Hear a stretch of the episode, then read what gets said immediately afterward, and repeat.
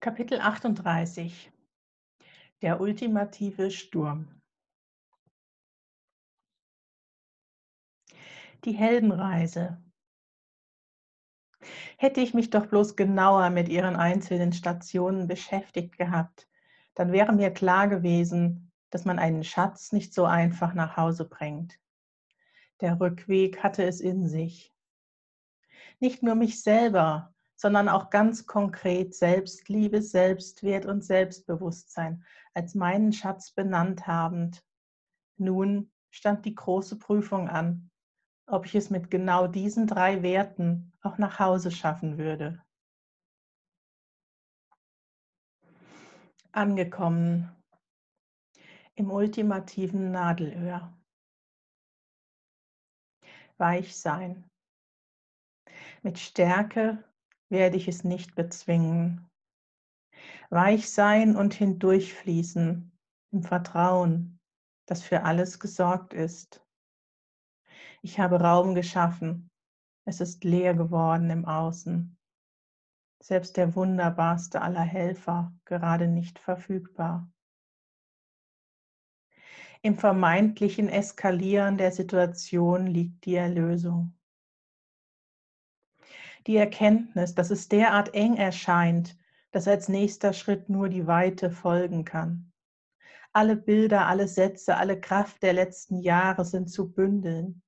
Alles Vertrauen in das Leben, in meine Führung, in meine Visionen, in ein untrügliches Gefühl, dass ich hier etwas Großes lebe. Nicht nur für mich. Dass genau diese Geschichte es ist, die gelebt und in die Welt gebracht werden möchte das Experiment vor über einem Jahr angekündigt. Es war ein Experiment auf so vielen Ebenen. Doch genau jetzt ist der Gipfel erreicht. Beweise deine Schöpferkraft, die Schöpferkraft, die in einem jeden von uns liegt, die Kraft, die wir haben und mit der wir alles aus uns heraus selber erschaffen können. Sofern wir daran glauben, Manifestiere dir deinen Reichtum, indem du dich reich fühlst. Gedankenkraft erschafft Realität. Das ist das Experiment. Dein Glaube daran ist stark, stark überzeugend und glaubwürdig. Durch deinen gegangenen Weg wird auch die Botschaft stark, überzeugend und glaubwürdig sich derart gegen vermeintliche Bedrohungen im Außen zu stellen und zu siegen, das ist dein Vermächtnis. Die Kriegerin, die mit den Waffen des Friedens siegt. Die Königin, die mit den Waffen der Liebe siegt. Heil sein, heilig sein. Dein Weg ist heilig, so wie jeder Weg heilig ist. Du kannst nichts falsch machen. Liebe dich, ehre dich, nähere dich und erwarte das Unerwartete. Dankbarkeit, Freude und das Gefühl der Erlösung werden dich tragen durch die Ängsten aller Momente. Denke immer daran, ich habe dir stets nur Engel geschickt. Dieser Satz aus deiner Lieblingsgeschichte, die kleine Seele spricht mit Gott, ich habe dir stets nur Engel geschickt. Engel in Form von Menschen, Engel in Form von Tieren, aber auch Engel in Form von Erlebnissen, Situationen, Herausforderungen. Das Gegenüber, die Situation, sieh sie als Geschenk. Jede Herausforderung ist ein Geschenk. Das Leben ist ein Geschenk. Es reizt dich, es wühlt dich auf, es triggert dich und es hilft dir bei der Klarschau. Den göttlichen Kern, der du bist, kann nichts erschüttern. Soll die Dunkelheit doch tanzen um dich herum, dir wird nichts geschehen. Bleibe in deiner Mitte, fühle, spüre, nimm an und lass los. Mit dem Licht im Herzen nimm an, was sich dir spiegelt und lasse sämtliche Erwartungen los. Ich habe dir immer nur Engel geschickt.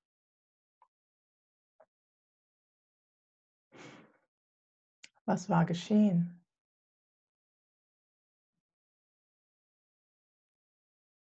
Ich hatte meinen Verstand übernehmen lassen, mich arbeitssuchend gemeldet, einen ersten Schwung Bewerbungen in die Welt geschickt, mich der Bürokratie eines Antrags auf Hartz IV gestellt und schlussendlich dann doch noch meinen Wagen verkauft bekommen.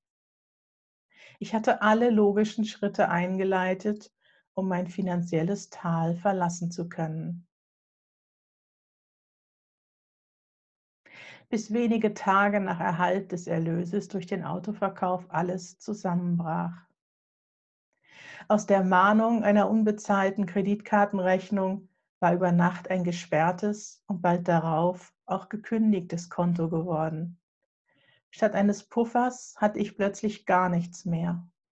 Noch immer hieß es loszulassen. Nichts vom Alten sollte mehr übrig bleiben. Nicht einmal mehr meine Bankverbindung. Ich bekam auch keine Reaktionen auf meine Bewerbungen.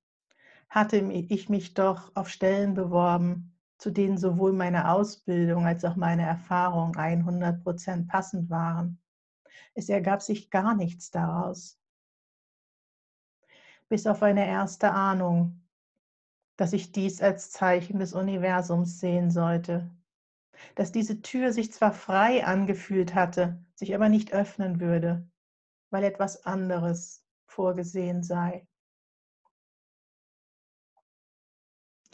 Neben all den verstandesmäßigen Handlungen war ich ebenfalls bei meinem Gefühl geblieben und wieder einmal dem Ruf der Vollmondenergien gefolgt. In diesem Monat, um einem ganz besonderen Menschen als den Mann meiner Träume zu bezeichnen und um zurückgewiesen zu werden. Es war wie ein drittes Paket Loslassen üben. Und ich fügte mich. Ich übte mich einmal mehr darin, die Situation widerstandsfrei zu durchleben, sie anzunehmen und darauf zu hoffen, dass der Sinn sich mir erschließen möge. Für das andere Leben, da gebe ich alles her. An dieses Lied erinnerte ich mich wieder. Und auch an You will be singing the full song. Es gab da wohl noch so ein paar Extreme, die ich zuvor noch nicht gelebt hatte und die erfahren und erzählt werden wollten. Was ein Glück, dass all diese Katastrophen geballt binnen weniger Tage eintrafen. So konnte ich sie weitaus schneller als Prüfung identifizieren als wenn sie vereinzelt geschehen wären. Eine Prüfung, die Fragen stellte. In all diesem Desaster liebte ich mich noch? Mich, mein Leben, meinen Weg? Spürte ich noch immer meinen Wert und meinen diamantenen Kern, den nichts erschüttern kann? Ja. dann setz dich vor die Kamera und erzähle davon. Von dieser Situation, die sich anfühlt, als hätte sich gerade dein äußeres Leben in Schutt und Asche versenkt. Zeige dein Selbstbewusstsein und erzähle auch diesen Teil.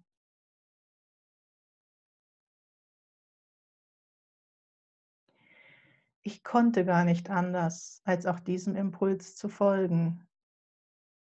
Ja, es gibt dieses Video und ich rede dort von Freude und Dankbarkeit. Denn bei allen Tränen, die in diesen Tagen und Wochen flossen, ich fühlte mich so sehr anders als früher. Ich rutschte nicht zurück in die Kleinheit oder eine Verzweiflung darüber, dass mein Leben in Scherben liegt und ich nicht wüsste, mit welcher Kraft ich es wieder zusammenfegen sollte.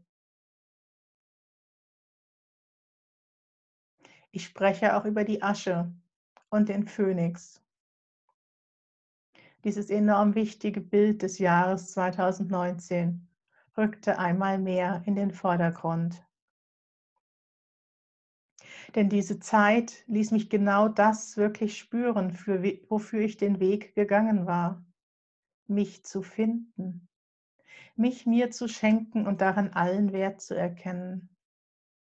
Das war das Geschenk dahinter, mich allen Ängsten gestellt zu haben und beständig meiner inneren Stimme gefolgt zu sein. Mein Inneres war unfassbar stark geworden.